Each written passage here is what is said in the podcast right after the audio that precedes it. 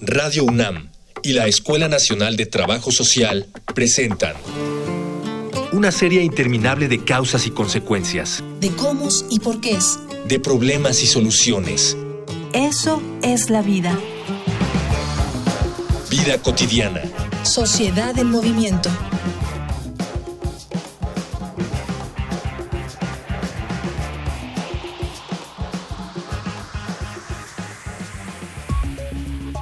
Por un par de décadas, la alimentación de los mexicanos buscó la expansión comercial y la variedad de sabores sin considerar la verdadera naturaleza de sus alimentos. Frituras, dulces y refrescos eran considerados tentempiés normales, y la comida callejera, los enlatados y las sopas instantáneas eran una opción viable para ahorrar tiempo en las tareas del hogar. La conciencia que hemos cobrado sobre estos hábitos alimenticios es muy reciente, un poco tardía si consideramos que algunos de sus síntomas ya se han manifestado en sobrepeso, hipertensión, diabetes y enfermedades cardíacas. Sin embargo, no es tan solo una cuestión de saber o no saber comer, pues además de la educación, hay que considerar los múltiples factores socioeconómicos que afectan los hábitos alimenticios de las familias.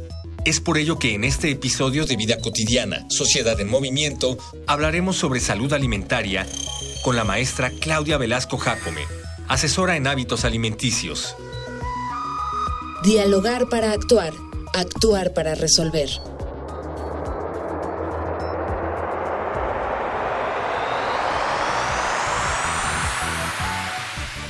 Ya iniciamos, estamos en Vida Cotidiana, Sociedad en Movimiento. Les damos la más cordial bienvenida a este programa de la Escuela Nacional de Trabajo Social y de Radio UNAM. Estamos aquí en la Colonia del Valle, como siempre, contentas de recibirlos en este espacio maravilloso. Ángeles Casillas y yo, Gloria Tocunaga, ¿cómo están? ¿Qué tal? Muy bonita tarde tengan todas y todos quienes nos escuchan, las familias, los jóvenes, las personas mayores, todos los que han sido desde hace ya más de un año y cacho, parte de nuestra audiencia, muy, muy querida audiencia. Hoy vamos a hablar de un tema, como siempre, trascendental. Desde el punto de vista, fíjate, de salud, desde el punto de vista médico, también desde el punto de vista estético, desde el punto de vista de a dónde nos dirigimos también como, como humanidad, hemos hablado de la calidad en nuestra alimentación, del tipo de alimento que consumimos. Hoy más que nunca está vinculado a muchas consecuencias de nuestra salud con relación a la calidad o no de los alimentos. ¿Qué estamos comiendo? ¿Estos son sanos? ¿No son sanos? ¿Son productos? ¿Verdaderamente nos estamos alimentando? Este será el tema de hoy, salud alimentaria. Si tienen algunas preguntas, algunas sugerencias temáticas o algunas experiencias vinculadas con estos temas, por favor escuchen los diferentes medios de contacto. Facebook, Escuela Nacional de Trabajo Social, ENTS, UNAM. Twitter, arroba comunica, ENTS. Instagram, comunicación, ENTS. Ya, y ya estamos aquí en el estudio, está con nosotros la maestra Claudia Velasco. Bienvenida, Claudia. Qué bueno que estás. Sabemos de tu experiencia y de todo lo que haces porque las personas estemos mejor, mejor alimentadas y porque nos eduquemos en este tema que es de todos los días, tres veces al día o más veces al día, todos los días y que eso nos va a llevar a un tiempo mejor en el futuro o no mejor y que también tiene que ver con eh, enfermedades y no enfermedades. Eh, pues iniciamos, Claudia. Así es. ¿Cómo? ¿Tú, tú, tú? Pues, pues, hablemos un poquito como para contextualizar, hablemos qué debemos tomar en cuenta para considerar que lo que estamos consumiendo es un alimento sano y no un producto. Pues mira, hay mucha información sobre esto, hay mucha información que no es verídica, entonces eso nos lleva a a veces hartarnos, ¿no? Y decir, ay, es que lo que estoy consumiendo, me dicen que ya no consuma nada, que todo me hace daño, y no es real, tampoco es así, no todo nos hace daño. Entonces, Gloria tocó un tema que es muy, que yo creo que es la base, que es educación. Entonces, una vez que tenemos toda la información, es mucho más sencillo hacer nuestras compras y poder alimentarnos sanamente. Entonces, bueno, yo consideraría que lo más importante es que la gente aprenda qué tienen los productos. Los productos, lo que debemos hacer es consumir alimentos, no productos. Los productos, pues para que se conserven en el anaquel, pues necesitan tener conservadores, ¿no? Y muchos de esos conservadores son tóxicos y la gente no lo sabe. Hay muchos de los conservadores que no están incluso en las etiquetas, porque son de un porcentaje menor a lo que la etiqueta debe de decir. Entonces, las regulaciones lo permiten. Sin embargo, la saturación de esto nos conlleva enfermedades. A la larga, en ¿qué te gusta? Dos, tres, cuatro, cinco años, dependiendo de lo que estés consumiendo, pues iba a llegar un momento en el que estés enfermo. Y siempre eh, ahora, pues hay muchas enfermedades que no entendemos. La gente dice, bueno, ¿pero qué pasa? ¿Por qué hay tantas enfermedades? Pues eh, tiene mucho que ver con la alimentación. Estamos consumiendo prácticamente productos siempre. Ya no consumimos alimentos y muchos de los alimentos están intoxicados. Un ejemplo puede ser el pollo, que para mí es muy básico. La gente come mucho huevo, mucho pollo y está muy bien, se ha satanizado el huevo y la gente dice, no lo consumas, el colesterol. No, el problema no es ese. El problema es que el huevo que se consume tiene muchas hormonas y todo empiezan a generar alteraciones en el organismo. Hay muchos productos y muchos ingredientes que generan alteraciones tanto a nivel hormonal como a nivel neurológico. Y ahí vienen muchos problemas desde los niños. Oye, Claudia, pero a ver, yo lo la primera pregunta que me salta es cómo diferencio un producto de un alimento. Los productos son todos los que son procesados. Todos. Todos los productos, o sea, todo lo que consumimos está procesado, hasta lo que haces tú en tu casa. Pero hay de procesos a procesos, ¿no? El proceso que tú haces en tu casa con un arroz, eh, le pones ajito y esto, pues este es un proceso como muy natural y saludable, ¿no?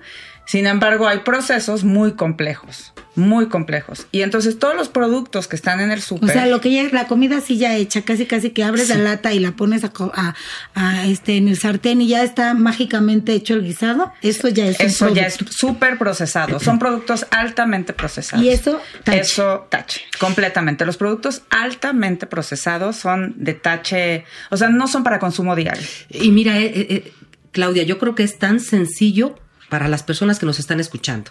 Vamos a olvidarnos que existe en nuestra casa un refrigerador. Vamos a olvidarnos. Cualquier alimento que preparemos tiene fecha de caducidad, ¿estamos de acuerdo? O sea, a tres días, si algo no está, a dos, depende del tipo de ingredientes que tenga, eso está en, completa descomposición, ¿estamos? Entonces, no puede ser que haya un alimento, pensemos desde la bolsa de, pan integral, y que puede durarte un mes. Uno un mes y medio. O algún otro alimento que puede, al momento de ver la fecha de consumición, dices, un año. Por ejemplo, un pan de caja. Un pan de caja que no tiene conservadores, ¿cuánto dura? Una semana. ¿Y un pan de caja que tiene conservadores? Mes y medio. Santo Dios. Entonces, imagínate, tú lo compras en el súper, lo tienes en tu casa, en tu despensa. Ya no digas en el refrigerador, lo tienes en tu despensa, más o menos, ¿qué te gusta? Una semana, semana y media, por ahí así.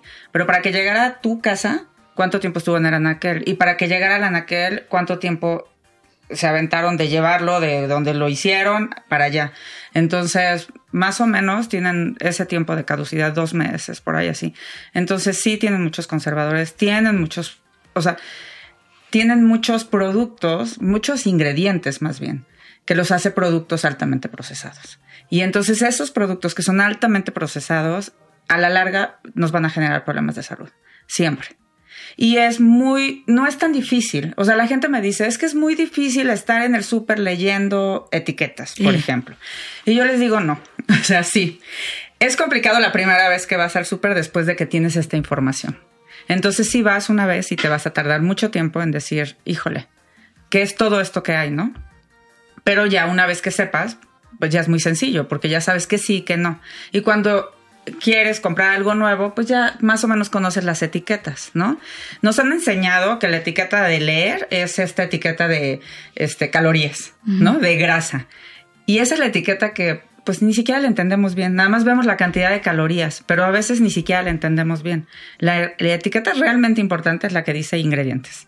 Esa es la realmente importante. Y entonces de repente nos encontramos los, en los ingredientes 20 ingredientes, de los cuales 10 no puedo pronunciar. Entonces, no lo compres. Y los otros tantos son artificiales. Exacto. O sea, y esos que no puedes pronunciar es por eso, porque son artificiales. Entonces, los ves y dices, no.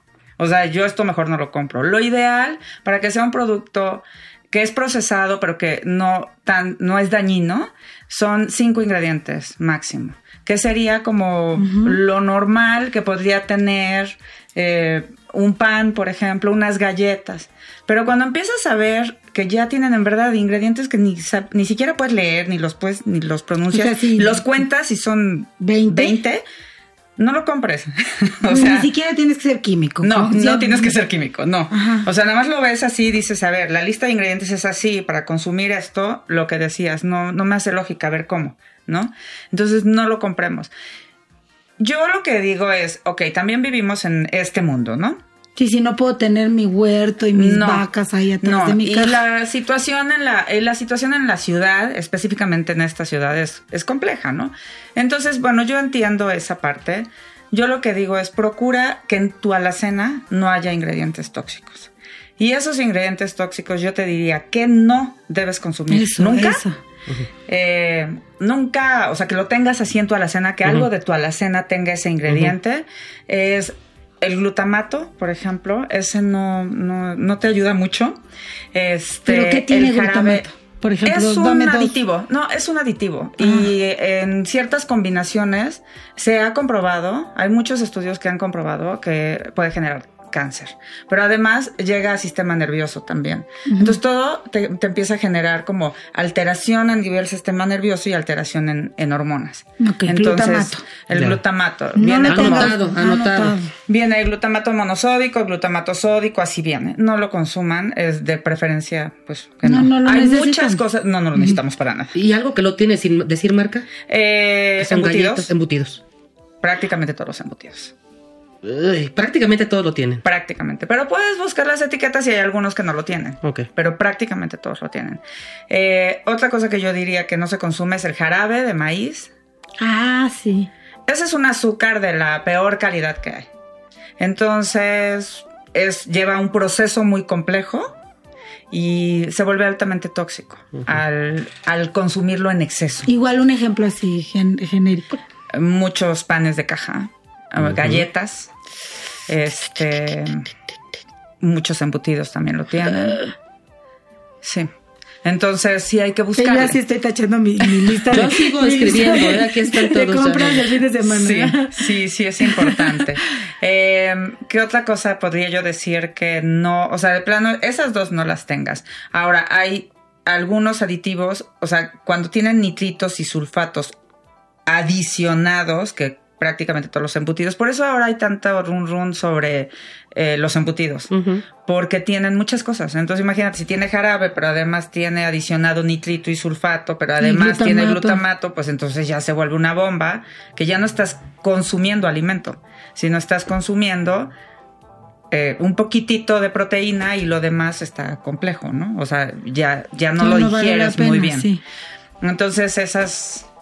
Esas cosas serían como y algunos eh, colorantes. Eh, hay colorantes que generan este, muchos problemas a nivel neuronal, sobre todo en niños, que sería el rojo 40. Ok. El amarillo 5. Ok. Bueno, vamos, vamos, ya se nos pasó un poquito. Vamos a una infografía y regresamos. Infografía social.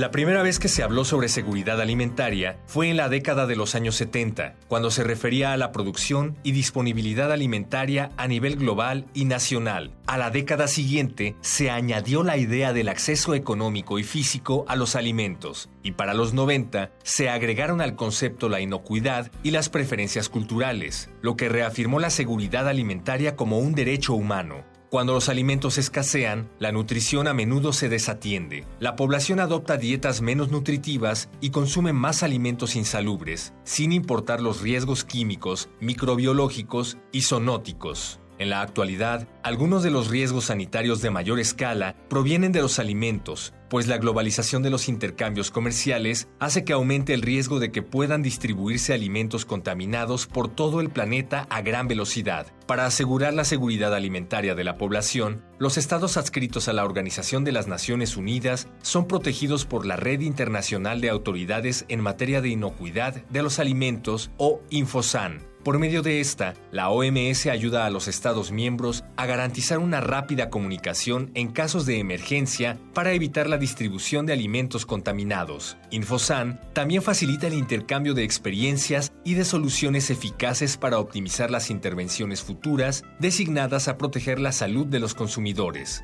En nuestro país, la creciente preocupación por la epidemia de obesidad y por otro lado, el impacto de la desnutrición en distintos sectores poblacionales fueron el germen para crear la Alianza por la Salud Alimentaria, un conjunto de asociaciones civiles, organizaciones sociales y profesionistas preocupados por los hábitos alimenticios de los mexicanos, tanto por su educación como por su condición económica.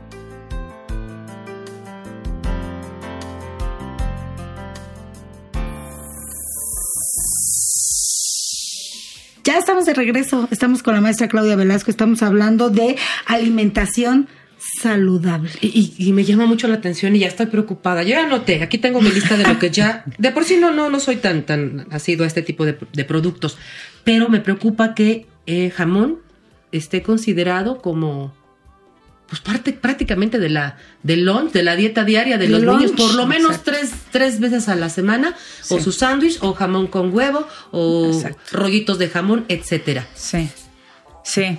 Es importante, o sea, sí ahora, eh, no sé si han visto que ahora hay mucha promoción de sin nitritos, sin, glutamato, sin gluten, porque también les ponen gluten. Entonces, yo lo que recomiendo siempre son los productos artesanales. Eh, eso hace que no tengan estos grandes procesos que tiene la industria alimentaria. Entonces los productos artesanales sí son más eh, fáciles de consumir, son más digeribles también para el cuerpo. Entonces básicamente eh, entre lácteos, por ejemplo, los embutidos, este, los panes también, eh, que sean mucho más artesanales, que sean productos de consumo semanal o este tipo de cosas, que no los tengas en toda la cena durante dos meses. Siempre hemos dicho, ¿no? Eh, los grandes este, enemigos de la cocina, pues la sal, el azúcar, las harinas, por ejemplo, ¿no? Bueno, pues si de todas formas no, no, no abona a una dieta lo más saludable, compremos el pan en la, en la panadería recién hechecito y vayámonos para los seguros. está mejor.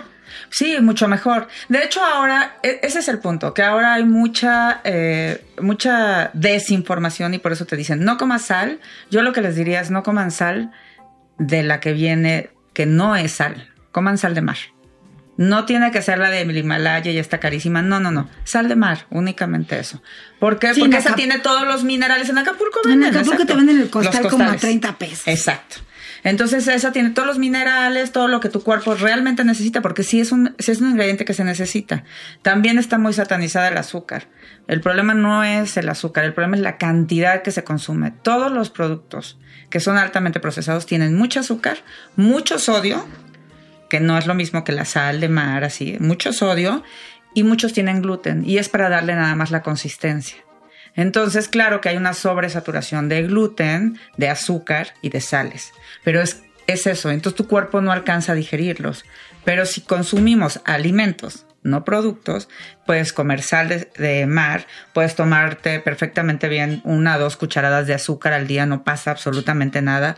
Puedes comerte tu pan tostado sin ningún problema y, ya no consumes más gluten en el día, pero pues claro, si consumes todos los productos que son procesados y todos tienen estas cosas, tu cuerpo se satura y por eso hay tantas alergias. Se satura de toda esa, de toda esa esos, esas sustancias que en, en, esa saturación generan enfermedades. Sí, entonces en realidad el jamón, el, las salchichas no están, no es que sea un mal alimento cuando no es procesado, altamente procesado. Puedes comprarlo de los artesanos o de la gente que hace en, con procesos mucho más sanos y eso sí lo puedes comer. Exacto. Eso sí, sí puedes comer jamón, sí puedes comer, mientras sea en este, en este contexto. Sí. Y no tiene que ver con lo orgánico, ¿verdad? Porque esa es otra todo, tiene que ser orgánico. Además, carísimo. Carísimo. Es que sí, eso es un problema. Te, quieren vender una cosa así, tú dices, bueno, me compro el kilo de huevo orgánico, me compro tres kilos de carne, ¿no? Sí, sí, es cierto. Yo lo que les sugiero, sí hay algunas cosas que, que tienen que ser orgánicas. Hay todo un tema con la certificación orgánica. Entonces, yo por eso les digo artesanales. No, no, no quiere decir que sean orgánicos. No quiere decir que sean orgánicos, quiere decir que sean artesanales y que sus procesos de elaboración son mucho más sencillos que eh, estos grandes procesos. Por ejemplo, si tú vas al súper y compras queso, el queso dice, ese es un ejemplo muy básico, el queso dice eh, de leche, pero todos estos quesos los hacen con leche en polvo. Entonces ya para hacer la leche en polvo lleva un proceso de deshidratación y demás. Y esa leche tiene azúcar. Y después la rehidratan para hacer la leche, para hacer el queso. Y entonces pues ya es un producto muy procesado que aunque nada más tiene dos o tres ingredientes, lleva muchos, muchos procesos previamente a que sea un queso. Sin embargo, si consumes un queso de los señores que lo hacen por aquí en los ranchitos cerquita, resulta que es de leche, de leche de vaca pasteurizada y le ponen cuajo y ahí está el queso. Es muy sencillo. El proceso del queso es muy sencillo. Y se ha vuelto también mucha gente intolerante por todos estos procesos. Pero el problema es ese. Entonces no tiene que ser orgánico, más bien tiene que ser como sin mucho proceso, más bien artesanal. Y hay algunas cosas que yo sí recomiendo como orgánicas porque no existen si no son orgánicas. Entre ellos podría ser eh, el pollo. Bueno, ni siquiera. Más bien que hay que buscar los que sean libres de hormonas o libres, o sea, los de libre pastoreo que tienen la gente que tiene en sus ranchitos o en sus casas, que tienen gallinas y esos, esos huevos de granja le llaman o de rancho eso lo puedes consumir. Esos no tienen hormonas. O sea, el punto con el huevo es la cantidad de hormonas que tiene, que están muy saturados. y también con el, con el pollo, ¿no? La gente que nos esté escuchando, por favor, esté muy atento a nuestros medios de contacto. Tienen dudas, preguntas, sugerencias. Facebook, Escuela Nacional de Trabajo Social, ENTS, UNAM. Twitter, arroba comunica, ENTS.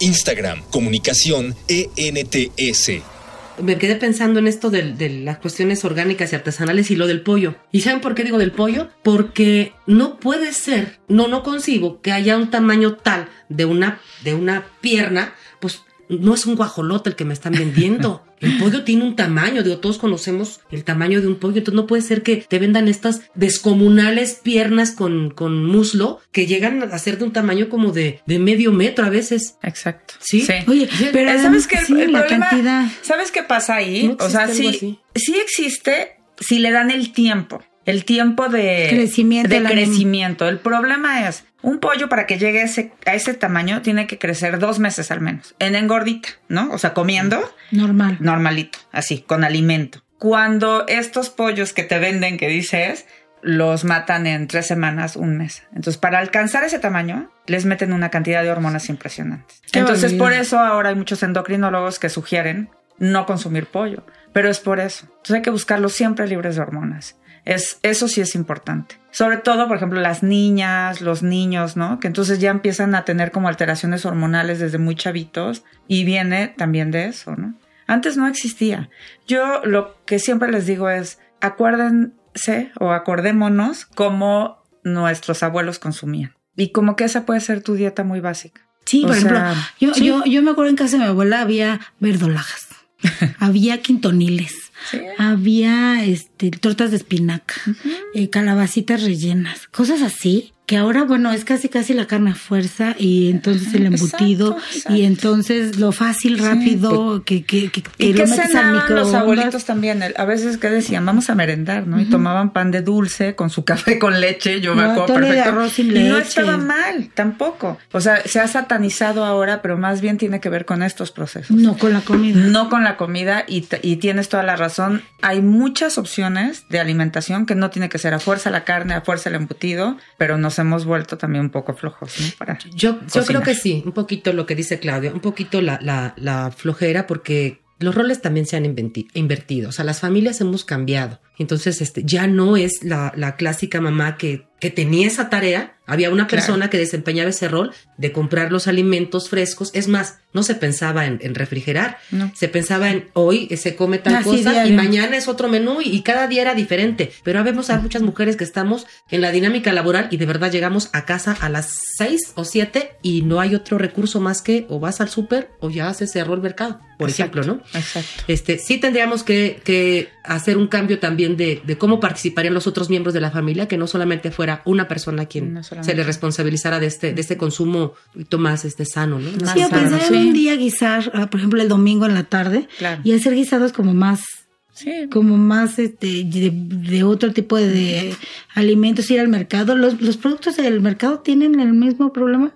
Eh, no, no a ese grado. Mira, por ejemplo, si tú vas al mercado y compras fruta y verdura, pues es la misma fruta y verdura que traen de la central de abastos, que al final tienen muchos agroquímicos. Entonces hay algunas frutas y verduras, hay una lista que se llama las frutas y verduras más limpias y las menos limpias. Tú la buscas en internet así y así te aparece. Entonces, las que son menos limpias sí es importante consumir las orgánicas porque están, tienen, se infectan mucho. Y las otras, bueno, pues las compras. En el mercado, la ventaja es que lo traen de la central de abastos, te lo llevan a, la donde tú lo compres en el mercado y es como fresco. ¿No? O sea, sí lo traen dos, tres veces por semana. En el súper, por ejemplo, todo lo que es fruta y verdura, pues a veces lo guardan para conservarlo y luego le ponen unos químicos para que se maduren. Entonces, tampoco es lo más, lo más saludable. O sea, fruta y verdura, si la puedes comprar en el mercado, sería lo ideal. Y sí, yo sé que ha cambiado mucho la época, ¿no? Que no tenemos tiempo, que todo el mundo corremos mucho, pero hay muchas maneras de hacerlo sencillo, sin complicarnos la existencia y sí definitivamente tiene que haber participación de todos, porque es el clásico que las familias que empiezan a hacer estos cambios, eh, a mí me dicen, pues es que mis hijos quieren, ¿no? Esto y aquello que siempre consumían. Entonces les digo, pues poco a poco, ¿no? O sea, poco a poco los niños empiezan a adquirir el hábito, se acostumbran y entonces ellos hacen conciencia. Y si crecen con esta conciencia, cuando, cuando sean más grandes, ellos van a poder hacerlo así en sus hábitos. Entonces creo que eso sería lo más importante, por eso decía yo al principio que la educación es muy importante. Si tú sabes, si tienes toda la información y te haces consciente, entonces ya sabes que sí, que no. Pero no porque te digan esto está mal, esto está bien, sino porque tú estás consciente del, de lo que te genera en tu organismo fíjate, en el aprendizaje yo, yo lo que he visto ahora, todo lo que parece milagroso es, no, está, no está tan sano, ¿eh? sí, sí, todo lo que parece milagroso, todo lo que parece que, ay, llego y ya se hizo el arroz, llego y ya tengo el estofado solo con abrir el sobre, es que fíjate que si solo abres la cajita, le metes tres minutos, todo eso, este, hay que revisar la etiqueta. Hay que revisar. Sí, hay que revisar bastante bien y ver que, pues es que todo lo milagroso, pues tiene una consecuencia. Si es milagroso por algo. Sí. Mira, ahorita que dijiste, este es, este es un tema que sería muy importante y es una gran recomendación que yo siempre doy, es no utilicen el microondas. Esa es una gran recomendación. Entonces, sería como un tip básico dentro de las cosas que no consumas, no utilices yo, Bueno, yo les voy a decir tres cosas que hice en mi casa porque Claudia eh, me dio los consejos. Una, ¿eh? tip número uno. Exacto. Tira toda la sal que tienes en tu casa y te voy a dar sal de mar. Tengo sal de mar en mi casa. No te cuesta nada, no es engorroso y, y, muy bueno. Dos, agua. No compres agua de la embotellada. Cómprate un filtro de esos en donde el agua tiene, sale con mineralizada. ¿De cierto? ¿Estoy bien, Claudia? Y tercero, quita el, micro, el microondas de tu casa. No lo necesitas. Esas tres cosas eh, no me han costado trabajo y de veras creo que es un bien para la familia. No uso el microondas desde entonces, todo, todo mucho mejor. Entonces, aunque quiera comprar de esas cosas que se meten al microondas, pues no tengo microondas. Entonces, muy bien, me quito la tentación. Exacto. Me quito la tentación. ¿Sí? Me quito la tentación y este haga, pequeños cambios en su vida, usted en sus familias. Miren, sabemos que este mundo es de mucha, de muchos giros, que hay que estar a las 6 de la mañana, a las 5 de la tarde, a las 3 de la mañana, todo, todo tenemos que hacer. Entonces, eh, pues hagamos la lucha por mejorar eh, chequemos las etiquetas. Si es demasiado productos de una cosa, pues ya, cámbielo. Ah, como nos decía Claudia, a lo mejor este, con, una, con una ocasión que tengamos esa, esa situación de revisarlas, pero miren, vamos a suponer que no nos guste, que, que no vemos muy bien, si no llevamos los lentes al súper, todo. Evitemos abusar de este tipo de productos. Que sea algo verdaderamente de emergencia, que sea una, vez cada seis meses o al año, si se puede decir, lo menos que se pueda, pensemos en, en cambiar el chip. Pues ahora vamos a despedir el programa Ángeles. Vamos a despedirlo. Pues nos despedimos, Ángeles Casillas, Gloria Tocunaga. Gracias, maestra Claudia Velasco. Gracias. Eh, la canasta de Clau está en Facebook, teléfono. 55 45 33 24 14. Ahí hay productos eh, sanos. Ahí, chéquelos. Y conferencias, si a usted le interesa. Eh, llámela y va a la escuela que usted quiera. Ah, perdón, ¿Facebook? ¿Tienes Facebook? Facebook, la canasta de Clau. La canasta de Clau. ¿Así? La canasta Así de Clau. es, la y canasta ahí, de Clau. Y ahí está. Si usted necesita un curso o algo para llevar a la escuela de sus hijos, ahí está, ¿eh? Bueno, gracias. Gracias. Pues nos despedimos, Ángeles Casillas, Gloria Tocunaga y a todos los que hacen posible este hermoso programa. Gracias. Gracias. Vida cotidiana es una coproducción entre Radio UNAM Y la Escuela Nacional de Trabajo Social.